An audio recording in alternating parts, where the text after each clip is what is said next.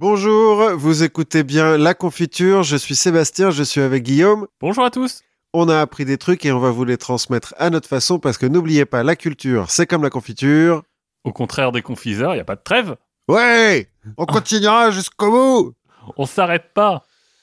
On s'arrête pas, mais on fait un épisode un peu plus court aujourd'hui parce qu'on a quand même le droit de prendre des vacances un peu. C'est ça. Donc euh, aujourd'hui, on... en fait, l'idée c'est surtout de vous ménager un peu pendant la période de fête. On sait que indigestion, tout ça, donc on avait énormément de choses à dire. On repousse ça un peu plus tard.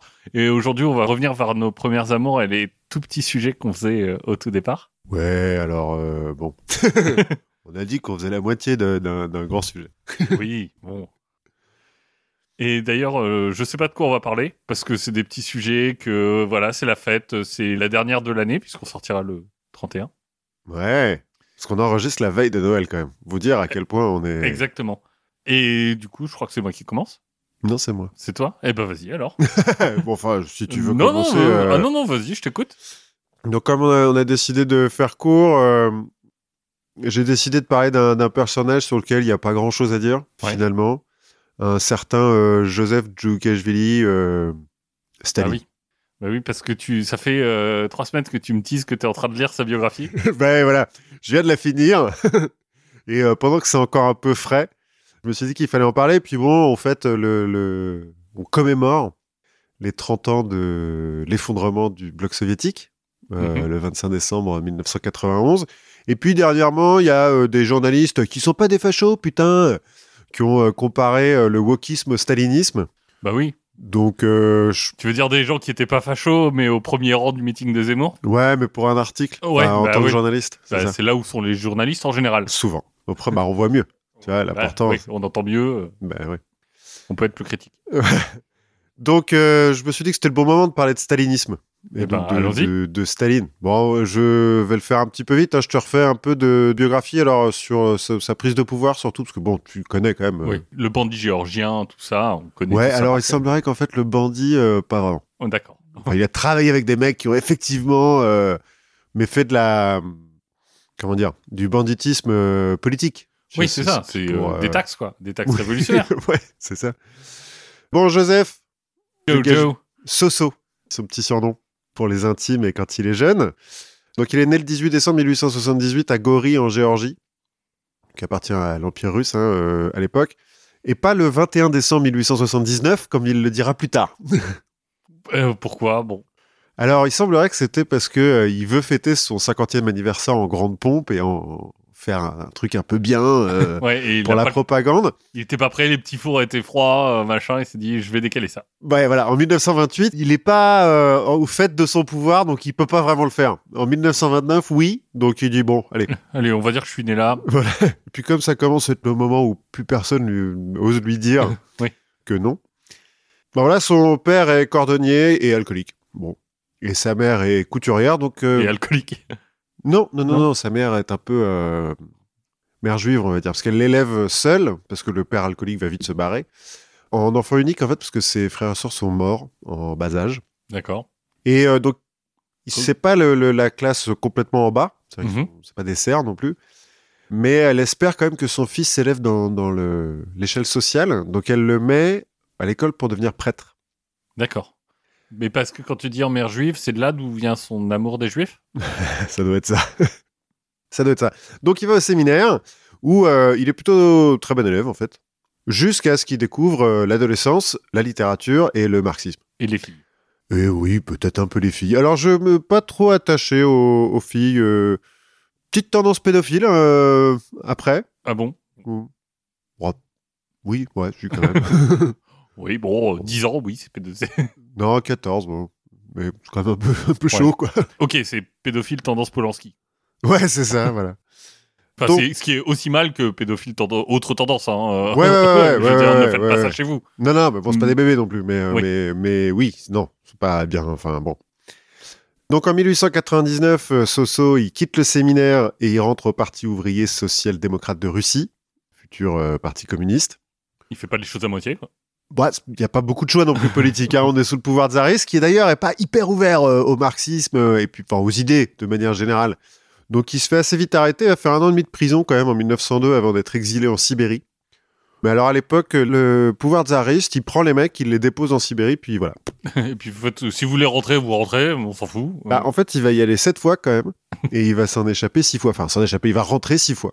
Ouais, c'est ça. En fait, c'est juste on te dépose loin, quoi. Et t'es puni, tu reviens par tes propres moyens. Bah, c'est le parti qui l'aide un petit peu euh, et tout.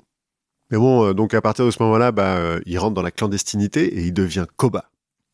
c'est un héros de roman d'aventure géorgien, Koba. D'accord. Donc c'est son, mon nom de code, quoi.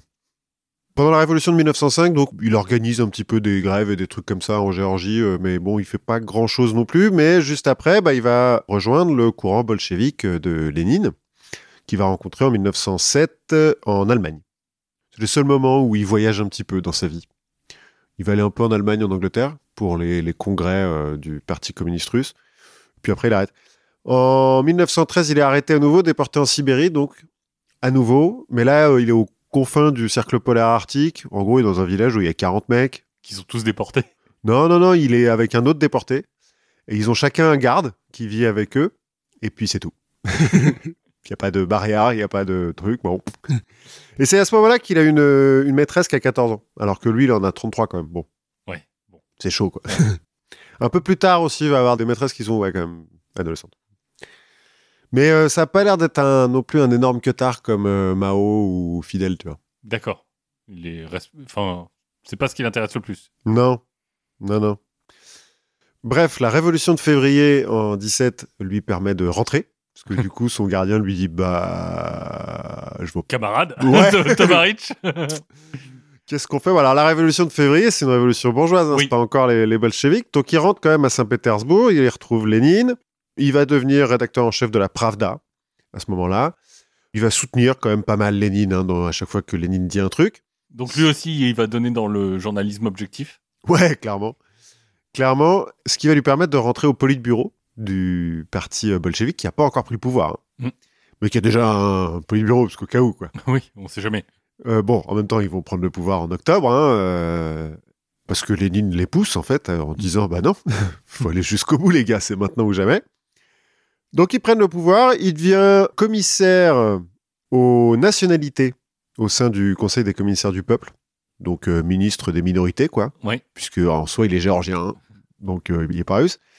Pendant la guerre civile, il est envoyé comme commissaire politique euh, à Tsaritsyn, la future Stalingrad, pour remettre un peu d'ordre. Parce qu'il il y a des mecs qui sont pas bien sûrs à Tsaritsyn que les bolcheviks, ça soit le bon choix. Que la lutte des classes, ce Ouais. soit maintenant. Donc, Bah, C'est-à-dire qu'il y a les bolcheviks, mais bon, il y a encore des mencheviks, il y a encore des socialistes révolutionnaires, des anarchistes et tout. Puis bon, il y a d'autres gens aussi qui... bolche- bolchevisme et huile d'olive. ouais, voilà. Et lui, euh, du coup, là, il va euh, découvrir, en fait, la possibilité de simplement faire exécuter euh, les gens qui... Ils sont pas d'accord. Ouais, vont pas dans son sens.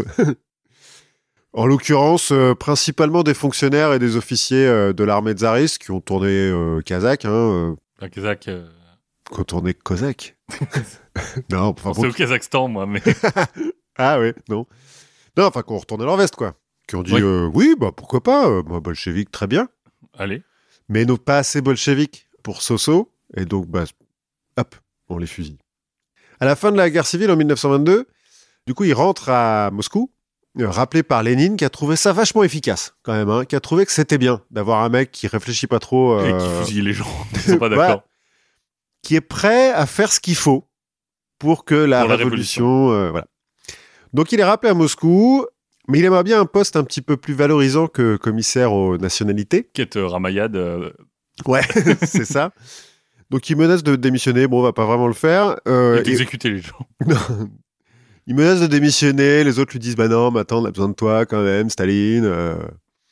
Parce que bon, ils sont pas non plus, ils ont pas pléthore de mecs à foutre au pelu du bureau. hein, donc, oui. euh, Et puis des mecs efficaces en plus. Ouais, donc ils ont besoin de lui.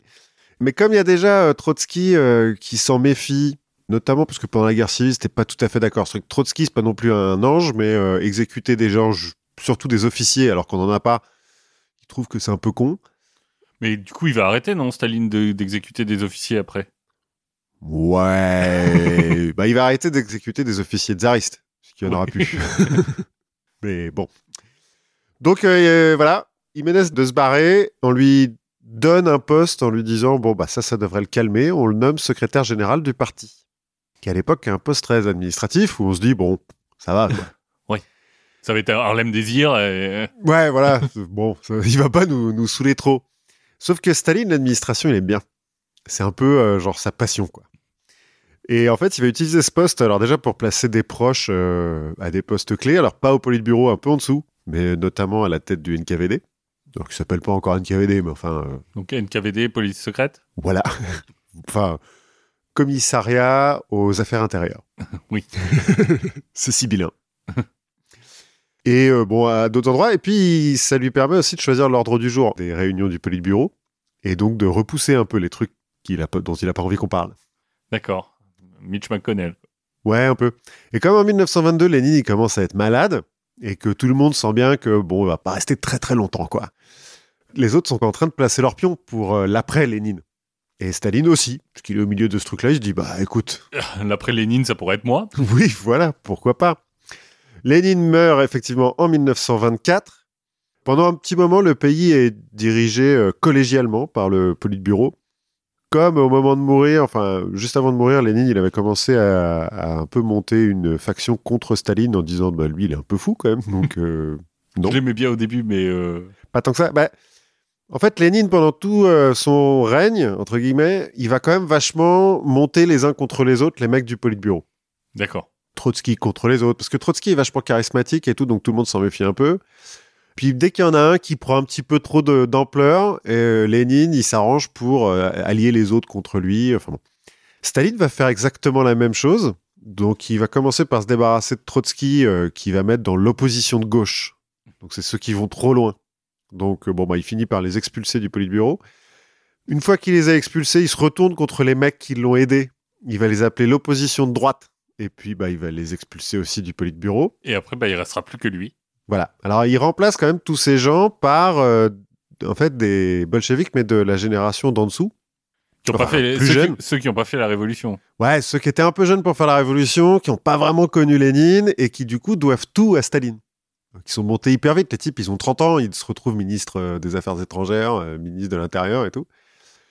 Et euh, dont Khrouchtchev, hein, par exemple, Beria. Mhm. Donc il met au politburo en disant bon bah voilà maintenant vous quand je dis un truc euh, vous êtes d'accord et Hein les autres ils sont d'accord ils sont pas mal d'accord On est d'accord jusqu'à ce qu'on ait assez de pouvoir pour te faire chier, mais ça n'arrivera. bah ça n'arrive pas parce qu'en fait ils les laissent pas c'est-à-dire qu'au moment où ils commencent à avoir un petit peu trop de pouvoir ils les saquent donc euh, je disais en 1929 pour ses 50 ans bah en fait il a déjà plus ou moins tous les pouvoirs mais pas tout à fait encore officiellement puis il reste encore un petit peu des mecs de l'arrière-garde quoi En 1934, il va profiter de l'assassinat d'un membre du Politburo par un déséquilibré, un truc qui n'a rien à voir avec euh, un assassinat politique, pour accuser tout le monde d'être des contre-révolutionnaires et organiser des purges. C'est là le moment où, euh, ouais, il va un peu buter des officiers. Ce qui va être bien pour la guerre qui va. Qui va suivre, ouais, ça va être bien. Mais c'est là aussi où tous les mecs qu'il a virés du Politburo, il les fait exécuter. C'est-à-dire qu'il les a déjà virés, hein, les mecs, ils sont plus rien, quoi. Il y en a la moitié, ils sont il les a envoyés en Sibérie. Mais il les ramène pour les juger avec des preuves qui sont complètement euh, fabriquées et les exécuter. C'est cool. J'ai vu des trucs où euh, il y a des, il signe lui-même un des listes parce qu'il y a des gens maintenant qui essayent de réhabiliter un peu Staline qui disent oui mais il savait pas, c'est Beria qui a fait tout ça et tout. Non non non, t'as des listes de mecs à exécuter où il les coche un par un, il en raye un ou deux puis il signe à la fin. Ok c'est bon. Il y a 3000 noms hein, sur les lignes. Oui, bah, c'est comme quand Pétain euh, annote euh, les statuts des juifs, quoi. ouais un peu. Genre, non, il savait pas. si si si. si, si, et il a rajouté des trucs. ouais, ouais, ouais. Il savait très, très bien. Les purges, là, quand même, sont- on estime qu'il y a entre 500 000 et 1 million de personnes exécutées. Ça va. Ça doit coûter cher en munitions. Ouais, et puis ça doit pas du tout déstabiliser la société. non Et euh, c'est- quoi il y a... à l'époque, il y a en gros 160 millions de personnes hein, euh, en Russie. D'accord. Il y en a déjà euh, plusieurs millions qui sont morts un peu avant pendant les famines, entre euh, 29 et 33. Plusieurs millions de koulaks qu'il a envoyés en Sibérie. C'est-à-dire qu'il les prend, il les amène en Sibérie, puis il se barre. À quel, à moment laisse. la Sibérie, ça devient en fait l'ordre... Enfin, tu vois, Bah non, civilisé parce que les tout parce qu'en fait tout le monde est là. Ouais, mais non, parce que vraiment, les koulaks, certains, ils les exécutent pas. C'est-à-dire que vraiment, ils les, ils les laissent au milieu d'une steppe Et ouais, puis, mais euh, tu vois, si, si tu laisses tous les gens qui étaient euh, riches et innovateurs et tout ça, tu, tu refais euh, Atlas Shrugged, quoi. tu les mets tous en Sibérie, ils vont faire une société idéale. bah non. Ah bah non. Ben, ça ne marche pas. Il envoie plusieurs millions de mecs au goulag aussi. Enfin, c'est, un moment assez bien pour la Russie. À partir de là, bon, bah, son pouvoir, et là, il est un peu sans partage, mais pour la forme, il se fait quand même nommer président du Conseil des commissaires du peuple en mai 1941 et euh, généralissime à la fin de la Deuxième Guerre mondiale. Il attend la fin quand même. Pour être sûr d'avoir gagné. Ouais. on Donc avait là, parlé un peu de comment il, fait, il menait la guerre aussi euh, quand on parlait de Pileski. oui, il fait n'importe quoi hein, quand il mène la guerre, euh, Staline. Et puis parfois, c'est juste le ghetto de Varsovie. Bon, on va attendre. Ouais, alors ça, visiblement, le fait est qu'ils y sont pas allés. hein. Ils ont pas aidé. Mais il semblerait que ça soit pas juste, bon, on va attendre le temps qu'ils se fassent massacrer, mais qu'il y a aussi un petit peu de problème logistique qu'ils pouvaient pas y aller. quoi. Mais bon, disons que c'est pas ce qui l'émeut beaucoup de laisser Non. des juifs se faire tuer. Ou des gens en général. hein, même. No way, ou des gens, oui, c'est pas faux. Bon, donc là, euh, son pouvoir est plus ou moins euh, absolu et inconditionnel depuis 1934, mais euh, mais à la fin de la Deuxième Guerre mondiale, c'est même plus euh, absolu et inconditionnel, c'est-à-dire qu'il fait ce qu'il veut, quoi. Il n'y a plus personne qui ose lui dire quoi que ce soit. Bon, mais voilà, ça, euh, voilà, c'est de la biographie qu'on savait. En fait, moi, c'est pas vraiment ça que j'ai appris euh, dans le bouquin que je viens de lire, c'est plutôt euh, les détails sur qui il était, Staline. Sa personnalité, sa pratique du pouvoir, parce que D'abord, ça, il a rien d'un chef charismatique, hein, Staline. Il fait 1m67. Un petit gros, un ouais. petit gros moustache. Il a le visage grêlé euh, parce qu'il a eu la variole quand il était gosse. euh, il a le bras gauche qui est atrophié à cause d'un accident. euh. entre les, les épreuves de la clandestinité et le stress du pouvoir, euh, il est bon, alors, déjà complètement paranoïaque, mais il a plein de maladies. Il a eu le typhus, la malaria, euh, il a de, une amygdalite, il a de la goutte, il a des troubles intestinaux, il est perclus de douleurs et de rhumatisme. Enfin, bon, je- enfin, Oui. Ouais. c'est vraiment pas le chef charismatique, c'est pas lui qu'on va voir euh, chevaucher un ours torse nu, quoi. Non. À côté de ça, euh, autant il est doué d'une certaine intelligence euh, assez euh, féroce, mais il est pas très à l'aise à l'oral. Donc il évite autant que possible de faire des discours. Tu vois, alors les discours fleuves de, De- de fidèles. Ouais, de 5 heures. Ouais, c'est pas son genre. Il fait pas non plus de meeting exalté avec des mecs qui chantent son nom. euh, Non, lui, il administre et il exécute. Ouais, c'est ça. Après, il faut comprendre pourquoi il n'est pas euh, à l'aise à l'oral. hein. Le russe, c'est pas sa langue maternelle. Sa langue maternelle, c'est le géorgien. Et toute sa vie, il va garder un accent russe. Donc, si on veut, moi, j'imagine Jean Lassalle me faire un, un grand discours sur la patrie. J'y crois pas, quoi. C'est marrant. Mais un, tu comprends rien, et puis t'es pas exalté, quoi, Ouais. après. Donc, il est au courant de ces trucs-là, donc il le fait pas beaucoup. Il va faire euh, quelques euh, déclarations à la radio euh, au moment de la guerre, notamment, mais c'est tout. Au contraire de, de Lénine et de Trotsky, par exemple, qui eux sont ultra charismatiques et euh, quand ils parlent en public, euh, les gens sont, euh, sont bouche bée et les suivraient euh, n'importe où. Personne n'a jamais suivi Staline parce qu'il est, comment dire, exalté par, par sa personnalité et ses idées, quoi. Non, c'est plutôt parce qu'il y avait la Gatling derrière. C'est que si t'avances pas, on te tue. Oui, bah, C'est une autre façon de régner. Voilà. Bon, cela dit, à l'écrit, il est plutôt bon. C'est pour ça qu'il devient rédacteur en chef de la Pravda. Il semblerait qu'il a le sens de la formule, en fait, pour vulgariser le marxisme-léninisme. Mais théoriser, par contre, c'est pas son truc. C'est-à-dire que lui, il invente rien, en fait, comme théorie et trucs comme ça. Il reprend les trucs de Lénine et de, de Marx dans une certaine mesure. Mais euh, il invente rien. Il écrit euh, des articles. Il est surtout très bon pour écrire des articles pour dire que tel mec est un traître et qu'il faut plus euh, lui faire confiance, même s'il est encore ministre de l'armée. En fait, on se rend compte que C'est un peu la revanche du mec qui a rien pour lui, quoi. Ouais, c'est ça. Et on se rend compte même à la lecture du bouquin qu'il est pas bon euh, gestionnaire non plus. C'est-à-dire que c'est pas un bon politique. Quand il applique les théories du marxisme-léninisme, euh, et notamment euh, la collectivisation des terres et l'industrialisation à marche forcée, il le fait n'importe comment. Il le fait hyper vite, il impose des trucs, et puis il y a a aucune des... idée de ce qui se passe et Ouais. de toute façon, lui ment pour lui dire que c'est bon et. Ouais, et, euh, et il essaye pas de faire bien. C'est-à-dire qu'il s'en fout, il dit non, c'est comme ça que ça doit être. Bah ouais, mais alors, enfin là, Joseph, ça marche pas quand même. Les mecs, ils meurent de faim et tout. Il fait non, mais je m'en fous. S'ils meurent de faim, c'est parce qu'ils font pas bien. bon. Et euh, les rares fois où il revient un petit peu sur sa politique, c'est parce qu'il a vraiment plus le choix. C'est parce que les mecs Ouais. lui disent non, mais là, il y a 2 millions de morts, vieux. Faut quand même qu'on fasse un truc. Bon, d'accord. Allez, ils ont le droit de cultiver un lopin de terre. Mais euh, attention, hein. On regarde. on regarde. pareil pendant la guerre. hein, euh, au début de la guerre, il se fait nommer. Alors, il n'est pas généralissime tout de suite, mais il est quand même. euh, C'est lui qui dirige quand même? Ouais, c'est lui qui dirige. Hein. Toute façon, il a fait tuer tous les généraux, donc. Toi, ils en rappellent du coup, parce qu'il y en a quand même pas mal qui sont au goulag, il les rappelle, et il leur dit bon, ben, va te battre maintenant. mais au début de la guerre, il fait n'importe quoi, il est là, il fait non, non, mais moi j'ai une super stratégie, on va mettre un tank tous les 100 mètres avec de l'infanterie au milieu, ça va stopper les Allemands. Et les mecs lui font bah non. Sur des avions déjà, les Allemands. Et puis, c'est le meilleur moyen pour que, bah, on passe au milieu, quoi. ouais, voilà. Au début de la guerre, la Russie se fait marcher dessus. Après la guerre, il va dire non, mais on a fait exprès, c'est la, la- la technique de la terre brûlée, euh, comme contre Napoléon, vous On, inquiétez on pas. as- on aspire. euh, Ouais, ouais, ouais, j'avais trois coups d'avance et tout. Cadal, il fait n'importe quoi.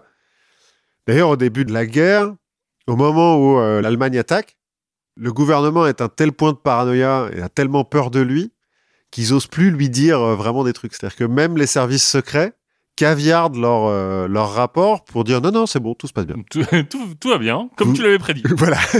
Donc ça va. T'as fait un accord avec Hitler, tout va bien. Et euh, donc quand Hitler attaque, lui, il y croit pas. Et pendant une semaine, il est complètement hébété, il fait rien, il sort pas de sa dacha, il prend à peine des décisions. Au bout d'un moment, les mecs sont obligés d'aller le chercher, sachant qu'ils ont peur d'y aller. Hein.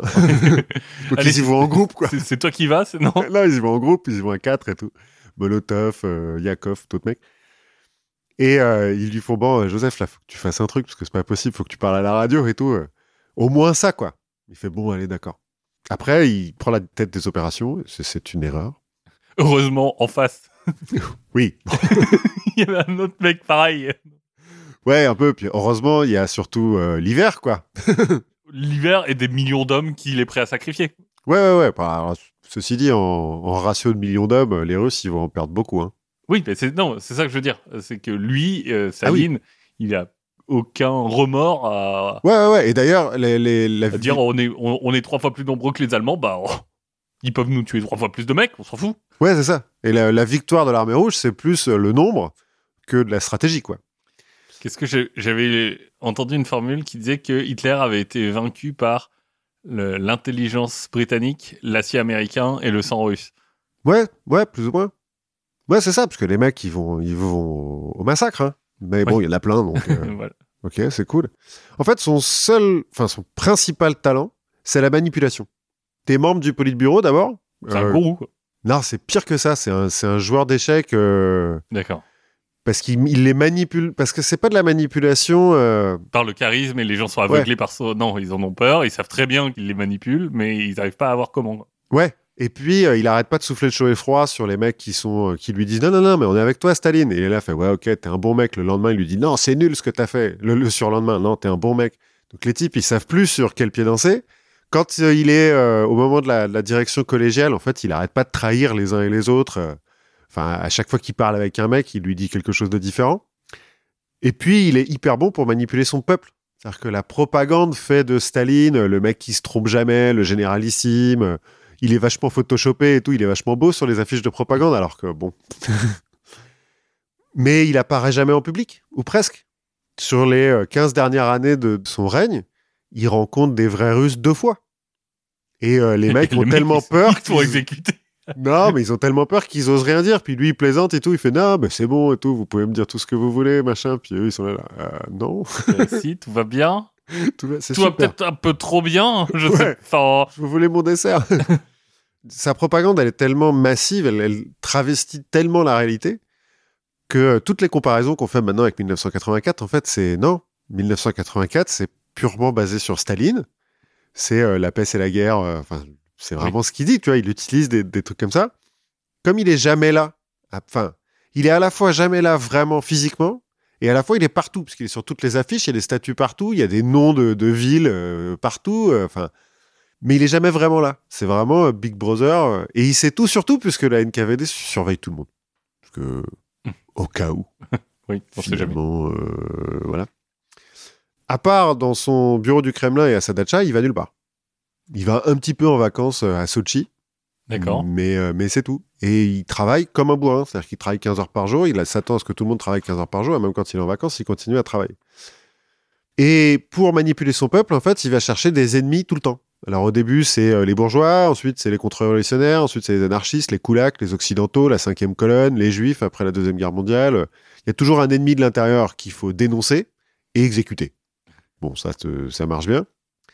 Parce qu'en fait, son vrai programme politique, enfin sa vraie euh, idée politique, je le cite, c'est la mort. Parce que la mort résout tous les problèmes. Plus Ah, bah d'hommes, oui. plus de problèmes. Et c'est vraiment comme ça qu'il marche tout le temps. C'est-à-dire que potentiellement, il peut y avoir une révolte des Koulaks. Bah, on les bute tous. Comme ça, il n'y a plus de révolte. Il n'y a plus de problème. Les anarchistes sont pas d'accord. Bah, on les bute tous. Comme ça, il n'y a plus de problème. Comme ça, t'as pas écouté les gens.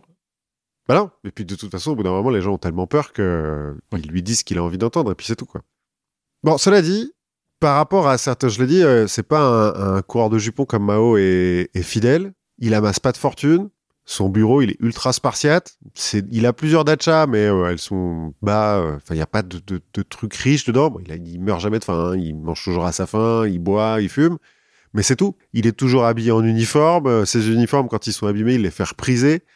Enfin, il est, il n'utilise pas son pouvoir pour la richesse. Il n'utilise pas vraiment son pouvoir pour sa famille, parce que bon, il y a une de ses femmes qui meurt, la deuxième qui se suicide. Il y a un de ses fils qui meurt dans un camp allemand. Enfin, voilà.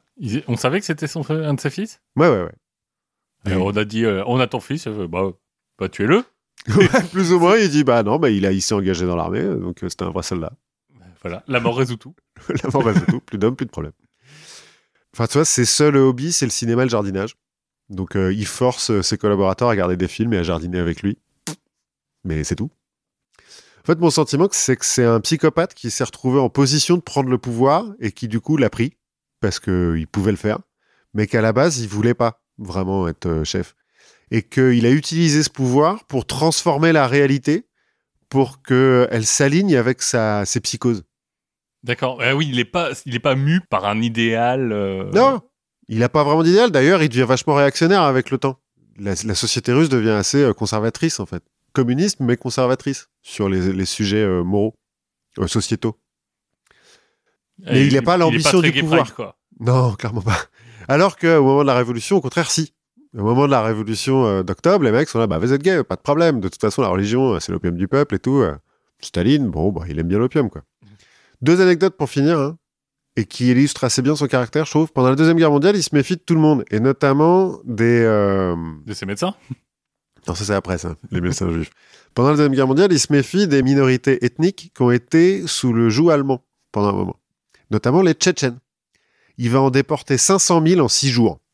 C'est un record. ça n'a jamais été fait aussi vite. Au début de la guerre, quand il va reprendre l'ouest de l'Ukraine et la Biélorussie qui appartiennent à, la Pologne, c'est dans l'arrangement avec Hitler, il se méfie aussi. Il se dit, ouais, mais eux, ils n'ont pas été. Enfin, ils ont été dans une démocratie, plus ou moins, enfin, dans un régime non soviétique pendant longtemps. Ça se trouve, ils vont pas bien aller. Bah, il fait exécuter 22 000 personnes, tous membres de l'élite. Comme ça, bah voilà, plus d'hommes, plus de problèmes. Bah, en Pologne aussi. Ouais, à, ça. à Kati- à Katyn. euh, Ouais, après, il va, en- il va en exécuter d'autres, mais là, c'est vraiment, euh, c'est que c'est pas encore la guerre. Pendant la guerre, effectivement, à Katyn, il va, il va euh, exécuter des officiers, notamment. Et après, il dit que c'est les nazis. Oui, bon. Là, c'est juste, euh, bah, c'est ceux qui pourraient se révolter contre le pouvoir soviétique. Bah, on va tous les exécuter, comme ça, il n'y a plus de problème. Il n'y a plus de bourgeois, il peut pas y avoir de, contre-révolution. Ouais. Une Effectivement. façon, une façon de voir les choses. Voilà. Ne Et, faites euh, pas ça chez vous. Non, non, non. Dernière anecdote. Son deuxième fils, euh, Vassili, ce qu'on peut appeler un petit con, hein, qui est complètement pourri euh, par le pouvoir de son père, en fait, enfin, le pouvoir que lui donne le fait d'être le fils de son père. Et euh, quand il est à l'école, bah, il, il fait n'importe quoi, quoi. Et il y a un de ses professeurs qui écrit à Staline en lui disant oui, euh, c'est inadmissible, votre fils et tout, comportement, tout ça, conseil de discipline, quoi. Staline répond au professeur dans une lettre euh, qui fait signer par le Politburo, vous avez raison, euh, vous, vous avez le droit d'être plus euh, sévère avec mon fils. D'ailleurs, je vais moi-même le corriger euh, dès qu'il rentrera pour les vacances. Il faut qu'il rentre dans le droit chemin. Quelques jours plus tard, la direction de l'école et le professeur, goulag. voilà. Il aura une équipe de foot, son fils. Oui, à un moment donné, bah, il va faire vraiment n'importe quoi, hein, sauf s'il va mourir d'alcoolisme à 40 ans. Il a une équipe de l'équipe de l'armée de l'air, je crois. Oui, parce qu'il devient euh, général de l'armée de l'air. Alors que, bon, on n'arrête pas d'envoyer des rapports, l'armée de l'air n'arrête pas d'envoyer des rapports à Staline en lui disant, dis votre fils euh, pose problème. Hein. Staline fait, oui, je vous entends, on va le mettre ailleurs. Hop, il le fait monter dans le truc. Donc voilà, le stalinisme, c'est quand même un, un totalitarisme poussé à son paroxysme. hein. Oui. Mais pas vraiment un wokisme, j'ai l'impression. Non, voilà, c'est- là où je voulais en venir. C'est que c'est quand même un peu loin du, du wokisme. Et euh, mais je m'attendais pas à ce que ça soit aussi violent et aussi euh, total en fait. Mais sans pitié, enfin, euh, inhumain. Ouais, et puis il, il est euh, comme il travaille tout le temps parce qu'il est un peu autiste. il, il s'occupe de tout quoi. Bon, plein de trucs dont il connaît rien, mais euh, mais il s'occupe de tout quand même. C'est peut-être ça le problème. oui, sûrement. Enfin voilà, bref, j'ai passé trois semaines à lire, euh, c'était bien euh, comme lecture. bah écoute, je me suis dit, comme on repart vers les sujets un peu plus courts, je vais revenir vers un sujet que tu avais déjà effleuré courtement et dont j'ai repris une partie de tes infos pour la réponse D. Donc la réponse D, le fabuleux podcast de culture quotidien du label Podcut qui est en cours de saison 2. La, la saison 2 est en cours d'écriture, enfin non, de diffusion. Pas du tout d'écriture, on est tout à fait au point. Et donc je vais te parler du jeu chiant par excellence, hein, qui est, je pense, comme notre épisode sortira le 31, euh, un petit Déjà conseil. sur le bon coin. Ouais, mais un petit conseil pour votre soirée du Nouvel An. Euh, Ouais, je veux pas à ça. c'est c'est peut-être pas la bonne solution. Bref, on va parler du Monopoly. Oui. Donc, je vais rappeler brièvement pour ceux qui s'en souviennent plus, mais vous pouvez aller voir euh, tous les épisodes dont je viens de parler pour avoir les détails. Le jeu a été créé en 1903 pour montrer, donc je cite, la nature antisociale du monopole du sol par euh, Elisabeth qui se fait voler le jeu, qui euh, arrivera en 1935 chez les frères Parker. Bref, le jeu est fait pour être chiant puisque son but c'est de montrer que le monopole c'est de la merde Voilà. Même si il est toujours aussi chiant quand on le repeint aux couleurs de Star Wars, de Marvel, de Metallica ou d'une marque de raisin sec. Ah ouais? Euh, oui, j'ai trouvé ça.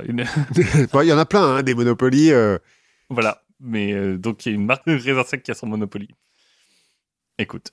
C'est fou quand même qu'un jeu aussi peu équilibré, chiant et frustrant soit aussi populaire. Oui. Parce que je connais personne qui n'ait jamais joué au En Monopoly. fait, je pense que c'est un marqueur. Euh, un marqueur de société comme euh, de, des trucs de bouffe qui sont pas très bons mais que tout le monde mange. Ouais, ouais, ouais, c'est pas faux. Tu vois, comme le poisson pané, quoi. je veux dire, en soi, ça n'a aucun intérêt. c'est vrai. C'est, enfin, un peu la 33 export de la bière, quoi. ouais, c'est ça. C'est de la bière, mais en fait, c'est pas bon. c'est pas bon, ça n'a pas d'intérêt, et, mais tout le monde, tu dois l'avoir, quoi. Bon, jusque-là, pas grand-chose de neuf à te raconter, hein, mais figure-toi que j'ai retrouvé des traces du Monopoly dans une discipline qui m'intrigue toujours un peu, qui est celle de la psychologie expérimentale. en bref, on va utiliser le jeu du Monopoly pour en savoir un peu plus sur le fonctionnement de notre esprit. Et ça tombe bien, comme on fait de la science sérieuse, on n'est pas là pour s'amuser, aucun risque avec le Monopoly. c'est vrai. Une des premières choses qu'on va pouvoir faire avec le Monopoly, euh, un de ses principaux avantages, c'est que on va pouvoir utiliser le Monopoly pour modifier le statut social perçu, le statut social subjectif. Donc comment tu te perçois toi au sein de la hiérarchie de la société. Donc le modifier pour, euh, en gros, ça veut faire des gens des winners ou des losers. Mhm. C'est ce que fait un chercheur qui s'appelle Paul Piff à l'université de Berkeley. Il va faire euh, une expérience où il va faire s'affronter deux participants. Au début du, de la partie, on tire au sort. Celui qui gagne le tirage au sort, il va être un tout petit peu avantagé, c'est-à-dire qu'on va lui donner deux fois plus d'argent au départ. Quand il passe par la case départ, il gagne deux fois plus d'argent, et au lieu de lancer un dé, il lance deux dés, donc il va beaucoup plus vite. Ouais. Bon, on le dit pas explicitement, mais euh, enfin les joueurs le voient. Oui, oui, oui. Puis ils ont déjà joué, parce que tout le monde a joué au Monopoly, donc ils connaissent la règle, quoi. Donc ils s'en rendent compte. Donc ils sont à peu près conscients qu'il y a un truc bizarre. Et très vite, en fait, quand tu fais ça, tu vois les comportements qui changent dans la partie. Tu vas voir d'abord des signes de domination qui sont non verbaux. C'est-à-dire, euh, genre, euh, je, je lève les bras à chaque fois que j'achète un truc, euh, je, je suis de plus en plus agité sur ma chaise.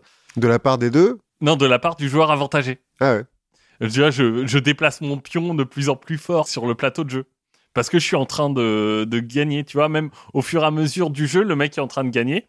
Il va se servir un peu plus que l'autre dans le bol de bretzel Hmm. qu'on qu'on a placé là. Ces comportements, ils vont évoluer au fur et à mesure de la partie pour arriver un peu à ce qu'on pourrait appeler gentiment du chambrage. oui, bon, bah en même temps, tu peux pas chambrer au Monopoly, déjà que c'est chiant. oui. Mais ce qui est aussi hyper intéressant, c'est ce qui se passe à la fin du jeu. Parce que quand on leur demande comment ils ont fait pour gagner la partie, bah, les joueurs, ils, vont parler de leur stratégie, de quelles propriétés ils ont acheté avant, de comment ils se sont débrouillés pour euh, tomber sur les bonnes cases. Voilà. Mais en fait, ils parlent pas de, du pile ou face du départ. Surtout que la stratégie au Monopoly, c'est quand même vachement dépendant du dé, quoi. C'est ça. C'est ça. Mais, mais du coup, en fait, ils oublient le fait que, bah, oui, c'est normal qu'ils aient gagné. Mhm. Et c'est toujours le mec avantagé qui gagne? Oui. Sérieux? Oui. Comme quoi, c'est bien fait, le Monopoly. voilà. Quand tu pars avec un avantage, bah, à la fin, tu gagnes et tu dis, bah, c'est parce que j'ai été Plus- bon, quoi, ouais. C'est même pas de la, de la chance, c'est parce que j'ai été plus doué que les autres. Ouais, parce que je suis fort au Monopoly, quoi. Tu vois, si tu transposes ça à la vie réelle, euh, ça rappelle un peu l'image d'un Bill Gates, tu sais, qui, Hmm. qui travaille dans son garage, euh, qui monte euh, sa société à la sueur de son front, et on parle pas de sa mère qui était au conseil administratif d'IBM. Ou des, des mines de- d'émeraude du père d'Elon Musk. Voilà, par exemple, ou des, des, centaines de milliers de dollars euh, investis par la famille de Bezos dans Amazon euh, au tout départ pour l'aider à démarrer. Ou des enfants. J'ai vu que les Bernard Arnault avait acheté Tiffany's, la bijouterie, Oui. pour que son fils en devienne PDG. voilà. Donc le, le fils Arnaud, euh, méritocratie. quoi. Et l'hypothèse du chercheur, c'est que, en fait, notre esprit retient pas nos privilèges. Mhm. et qu'on a du mal à attribuer à la chance ou au hasard nos réussites. Mhm. Alors qu'au contraire, on, a vachement, on arrive vachement à attribuer à la chance ou au hasard nos échecs. Ouais, c'est pas bol. c'est la faute à pas de bol. Exactement, c'est la fameuse faute à pas de chance. Et si t'as le temps ou, ou l'envie, moi je te, je te conseille d'aller voir son TEDx à Paul Pif. Mhm. C'est assez euh, rigolo, on voit les, les vidéos des gens qui font du Monopoly. Et lui, en fait, il a une euh, partie de son boulot, de sa carrière de chercheur, c'est justement d'investiguer bah, les l'influence des classes sociales réelles ou perçues sur le comportement. Mhm. Il va notamment euh, regarder dans une situation réelle si le prix d'une voiture a une influence sur le fait que son conducteur va s'arrêter pour laisser passer un piéton. Il y a des gens sur Twitter qui ont une théorie là-dessus à propos des Audi. Bah alors, spoiler, les voitures les plus chères s'arrêtent le moins. Ouais, bah, ça. Alors ça s'arrête un peu plus quand c'est pas un piéton mais une piétonne, mais pas forcément par euh, bonté de cœur. ouais, ou alors euh, tu vois, il, il fait des tests pour savoir si le niveau de revenu a une incidence sur le fait de voler des bonbons aux enfants. alors, bon, je, ok, j'exagère un petit peu, mais pas, pas de très loin. En fait, ce qu'il fait, c'est que il va dire aux gens, il va leur poser des questions, notamment sur leur niveau, leur niveau de revenu et tout ça, et il va leur dire, tiens, si vous voulez, il y a un bol de bonbons, servez-vous comme vous voulez, et puis à la fin, de toute façon, on donnera ce qui reste aux enfants qui sont euh, en train de passer des tests euh, à côté.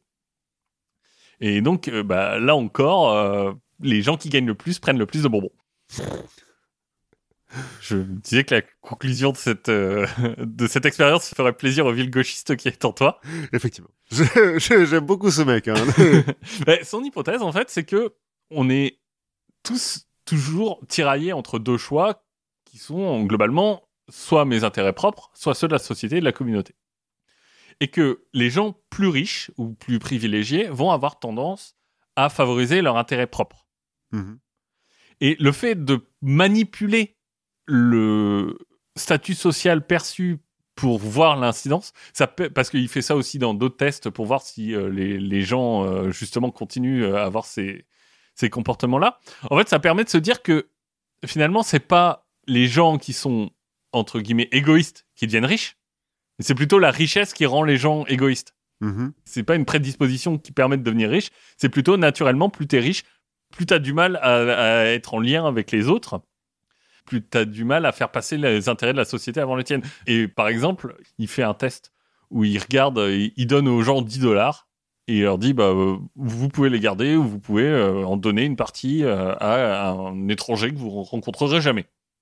Et en fait, il se trouve que les gens les plus pauvres donnent plus que les gens les plus riches sur ces 10 dollars. Sauf que si tu montres avant à tout le monde une vidéo qui montre, je crois que c'est de la pauvreté sur l'enfance, la pauvreté de l'enfance, des enfants qui n'ont pas à manger, bah là, tout le monde note pareil. Hmm. Donc tu peux rendre les riches euh, moins égoïstes. Bah en fait, en, en leur rappelant le bien de la communauté, le, le... Mais justement, si tu voulais y voir des enseignements politiques, en tout cas, lui, c'est le lien qu'il fait dans son talk, c'est tu bon bien sûr tout ça c'est à prendre avec énormément de pincettes hein, parce que les sujets sont plus complexes que ça mais tu peux te dire que au fur et à mesure que tu as des inégalités sociales qui se créent elles vont pas se résoudre d'elles-mêmes Non. Oui. ces inégalités parce que plus les gens sont riches et encore plus par rapport au reste de la population plus ils vont avoir tendance à penser à eux-mêmes plutôt qu'à la société et donc à creuser ces inégalités Oui, et la main invisible du marché euh, ça ne marche pas pas. très bien Non. même si en soi, tu dis qu'une société moins inégalitaire, et a priori, euh, c'est une société qui marche un peu mieux. Mhm. Bah, ça a été prouvé. euh, Oui, il y, a des- il y a des expériences là-dessus. Et, et donc, c'est intéressant de voir ce truc et de se dire, bah, en fait, non, le- les, les inégalités, ça se résoudra pas tout seul parce que naturellement, il y a un truc dans notre cerveau qui fait que quand on est privilégié par rapport aux autres, on a tendance à vouloir garder ce privilège. On peut aussi manipuler ce comportement pour explorer d'autres euh, aspects qui sont reliés à des clivages de classe. mhm. Donc le fameux Paul Pif, là, c'est autre chose que son TED. Bah, il a collaboré à une autre étude qui est assez intéressante. Et cette fois, on va parler de nutrition et de Monopoly. Ah, ce que je me dis, attends, on s'écarte un peu du On Monopoly voilà. et euh, ça m'intéresse quand même vachement plus. ouais, et non seulement il va faire jouer les gens au Monopoly, mais pire, il va les faire jouer au Monopoly deux fois. Alors, c'est comme ça que c'est prévu hein, à la base, le Monopoly. Ah bon? Ouais, ouais, dans l'explication euh, de la créatrice, là, c'est que tu joues une première fois jusqu'à ce qu'il y en ait un des deux qui ait plus d'argent, enfin. Mhm. Et ensuite, tu recommences la partie, sauf que celui qui a gagné, il garde tout ce qu'il a déjà. Comme ça, ça te prouve bien que c'est de la merde, le, le- le Monopole. Bah, là, euh, l'idée, en fait, elle est assez simple. C'est les gens arrivent. Donc, c'est une étude. euh, Alors, c'est une petite étude, mais qui a porté sur des femmes euh, hispaniques. Mhm. Et on leur donne un, déje- un petit déj. Ok. Et après, on va faire pareil. On va leur euh, faire un, un jeté de pièces et un pile ou face. Et puis, on va se dire bon, toi, t'es riche, toi, t'es pauvre. Toi, tu vas gagner, toi, tu vas perdre. À la fin de la partie, on va leur poser quelques questions sur euh, comment ils se sentent euh, et tout ça. On va prendre leur pouls et ensuite on les laisse aller au buffet. Mhm. Donc, elles... attends. Elles devaient déjà manger avant ou... Ouais. ouais. Elles ont mangé toute la même chose avant et puis après elles vont, euh, elles vont au buffet. Et après on recommence le même protocole, mais sauf que là on inverse. Si t'étais loser sur la première fois, là on va te donner un statut de winner. Qu'est-ce que ça donne? Eh ben sur euh, cette communauté, on va se rendre compte qu'après avoir perdu, et on pourrait un peu s'en douter, les participants se sentent moins fiers et moins puissants. Mhm. Leur cœur bat plus vite aussi, d'environ 5 battements par minute. Ouais, c'est le stress. Surtout, ce qui est assez intéressant, c'est ce qui se passe au buffet. Parce que on se rend compte que quand ils sont dans une situation de statut bas, par rapport à eux-mêmes, hein, Mhm. Bah, ils vont manger en moyenne 130 calories de plus. Mhm. Et si on regarde dans le détail, on se rend compte que c'est en fait c'est en mangeant plus de lasagne et de mac and cheese. Oui, bah, ça a été fait aux États-Unis. Donc de pâtes que euh, ils, ils prennent ces 130 calories de plus. Ça pourrait nous aider quelque part aussi à comprendre les tenants et les aboutissants de, de l'obésité euh, dans des catégories socio-professionnelles qui sont pensées plutôt défavorisées, où l'obésité est plus importante Mhm. où tu te dis intuitivement, bah, t'as moins d'argent, pourquoi tu manges plus? Ouais, mais c'est que tu... Enfin, moi, ce que j'ai toujours entendu, c'est que tu mangeais de moins bonne qualité. bah, Oui, mais là, en fait, ce que tu vois, c'est que en te projetant dans ce statut-là, par la manipulation du Monopoly, et alors que t'as d'autres choses qui sont euh, à ta disposition au buffet, bah, tu vas quand même aller chercher les choses de moins bonne qualité. Et que c'est pas forcément une question de, de disponibilité, et du fait que manger mieux, ça coûte plus cher, parce que en l'occurrence, là, Oui, c'est gratuit, les deux. là, là, c'est tout est gratuit, mais on va aller voir Bah, parce que le, le gras, ça rassure, quoi. Le gras, le gras très saturé, ça Ouais. rassure. Il y a peut-être quelque chose euh, là-dessus. Je sais pas plus et c'est dur de. Mais en tout cas, c'est intéressant de voir que tu manges des lasagnes quand tu perds. Mais je crois qu'il y a une, une réponse euh, physiologique au gras euh, qui est un peu du circuit de la récompense, quoi. Aussi, bah, mais au sucre aussi. Et les gens Oui. mangent pas beaucoup plus de sucre, en l'occurrence. Ouais, enfin, les pâtes, c'est des sucres lents, Oui. euh, mais... Enfin, tu vois, à la, à la nourriture riche, quoi, de manière Ouais. générale, euh, il y a... Si on va un peu plus loin, les ch- chercheurs ont aussi testé pour voir si, dans les mêmes conditions hein, de jeu, il y avait une activité sur le, un effet sur l'activité physique des joueurs. Donc, au lieu d'un buffet, là, on leur met un accéléromètre hein, aux gens, et puis après, Mhm. on va mettre le- mesurer leur activité. Il se trouve que dans ce cas-là, le statut social euh, modifié ne joue pas. Mais le statut social euh, de départ, de comment les gens se perçoivent avant d'avoir joué, euh, ça, lui, va jouer dans le sens où bah, les gens qui se perçoivent ordinairement comme plus bas dans la société ont 20 minutes de moins d'activité modérée à vigoureuse dans la journée. Et là, pour le coup, la manipulation change rien. Mhm. Si tu cherches dans la littérature, tu vas pouvoir trouver d'autres études sur le Monopoly, un peu, un peu moins drôles, euh, notamment sur le fait que c'est ce qu'on appelle un produit coutumier, Enfin, son prix est coutumier. C'est-à-dire que c'est un Monopoly, c'est 20 euros. Enfin, ça fait partie des. Ah, c'est comme le- la baguette de pain. euh, Ouais, voilà, c'est c'est un, un truc dont le prix varie très peu, en fait. Mhm. On trouve aussi euh, une étude dans le magazine Chance, qui est un magazine de théorie des jeux, Ah, j'ai cru que c'était genre un magazine de ah, de la carte chance. euh, non, non, non, dans, dans la carte Chance, tu, tu peux voir un truc sur euh, des gens qui vérifient les stratégies à adopter. mhm. Euh, globalement, acheter les oranges et les infrastructures. C'est la, la stratégie gagnante? C'est ça. Ok.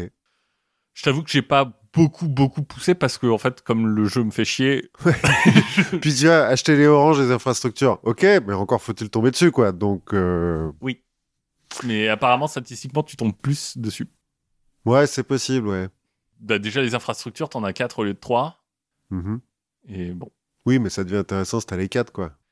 Finalement, euh, je suis tombé sur un article qui m'a mis sur une piste assez inattendue. Est-ce que tu savais qu'en 1983, le Monopoly avait perdu son monopole? Ah, le brevet est tombé? Non, c'est la Cour suprême qui a rendu un, un arrêt qui va confirmer ça en disant que Monopoly, c'était devenu plus qu'une marque. Mhm. C'était devenu une sorte de type iconique de jeu de société. Et que donc tu pouvais pas restreindre son utilisation. En l'occurrence, c'est un cas sur une euh, boîte qui avait sorti un anti-Monopoly, Hmm. qui est un jeu dans lequel tu dois euh, casser des trusts. Tu dois justement briser des monopoles et les gens disent bah, attendez, euh, Monopoly, c'est nous. Et la Cour suprême a dit non. Malheureusement, Monopoly, Oui, c'est plus vous. Monopoly, c'est devenu un peu comme Frigidaire euh, ou comme Sopalin. C'est de- ouais, c'est devenu euh, tout, quoi. Voilà, ce qui est à la base une marque, mais euh, aujourd'hui, c'est devenu euh, un type de jeu. Quoi. Et ça, ça a été sanctionné. Donc, je suis tombé sur un, un article que je n'ai pas lu en entier, euh, de revue de déjà parce qu'il fallait payer 30 euros pour avoir accès à l'article de, de low review euh, de la Cour suprême américaine de l'arrêt de 1983. Je me suis dit, Oui. on, va on va faire confiance au, au résumé au début. c'est ça. Mais euh, je t'avoue que ça m'a toujours pas donné envie d'y jouer. Et quand tu m'as dit que tu allais refaire un truc sur le Monopoly, je me suis souvenu qu'étant gosse, j'ai joué à des dérivés du Monopoly qui sont alors un peu plus euh, chiadés. euh, genre, il y en avait un qui s'appelait Hôtel. Ouais. Construisait des hôtels et tout, mais c'est exactement pareil, sauf que tu as les vrais hôtels. Oui. Mais sinon, c'est exactement le même principe. Et il y avait un truc avec les ressources naturelles aussi. Le euh. avec le boom- l'hôtel boomerang. Ouais, et, ouais, tout, ouais. était- et les et, Et- des- et des clichés racistes sur tous les genre où, euh, l'hôtel Waikiki et l'hôtel ouais, euh, non, Fujiwa- Fujiwara ou je sais Ouais, plus ouais. quoi. Et j'en avais un autre sur les, ouais, sur les ressources naturelles où, euh, en gros, tu allais dans des pays et tu pouvais acheter bah, le pétrole, euh, le- l'or, euh, l'ivoire, euh, des trucs comme ça. Qui d'ailleurs est très daté parce que c'est euh, dans ce machin-là, tu payes en écus. Oh, oh, c'est une euh, il y a une petite Ouais. euh, fenêtre. hein, Petite quand même, ça, fenêtre, doit, hein. ça doit être collector. Et la Russie, c'est la fédération de Russie, mais euh, enfin, genre le, le petit truc qu'il y a Oui. eu entre La, la CEI, la communauté Voilà. des États indépendants. voilà, la CEI. Mais c'est, sinon, c'est exactement le même principe et c'était tout, tout aussi chiant. Et je comprends pas comment on fait des dérivés de ce machin-là alors que. Alors j'ai vu qu'il y en avait un qui avait été interdit, le Gay Monopoly. Pourquoi ça a été interdit Je sais- parce que je pense que c'est un Monopoly non officiel, mais qui reprend exactement le même principe, je, je veux dire, à la lettre. Sauf que. Alors, j'ai pas vu les cases, j'ai vu juste le plateau de jeu avec euh, des gens au cuir. cuir, casquette, moustache, quoi. En même temps, pourquoi pas, quoi. Je sais pas ce qu'on achète, écoute. Les tubs. Je, je, je ne sais pas. Mais bon, du coup, j'ai appris des trucs. Mais t'as toujours pas envie de jouer au Monopoly. Mais j'ai toujours pas envie de jouer au Monopoly. En revanche, j'ai toujours envie d'écouter des podcasts. J'écoute euh, toujours des podcasts du label Podcut.